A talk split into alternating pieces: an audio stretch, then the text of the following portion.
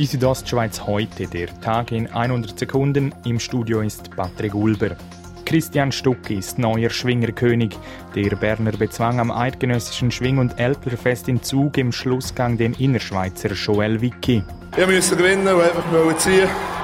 Und es ist mir gelungen. Ja, that's it. Sagt Christian Stucki im Interview mit SRF. Der Bündner Armon Orlik verpasste den Schlussgang. Er wurde Dritter. Gegenüber TV Südostschweiz zeigte sich Orlik dennoch positiv. Ja, es ist ähm, sicher auch das Spitzenergebnis, das wir können machen Und es ist mega cool, auf das Ziel herzuschaffen und nachher äh, wirklich eine gute Leistung können abrufen und kann da sehr viel Positives daraus nehmen und auch daraus lernen. Beim Aufstieg auf den Piz Rosecci in Samaden ist heute Morgen eine Alpinistin abgestürzt.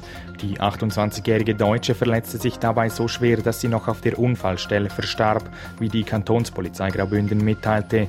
Demnach rutschte die Alpinistin an einer Kletterstelle aus und stürzte rund 100 Meter eine Felswand hinunter. Die Frau war Teil einer deutschen Vierergruppe. Gestern Nachmittag ist es in Bergell zu einem tödlichen Verkehrsunfall gekommen.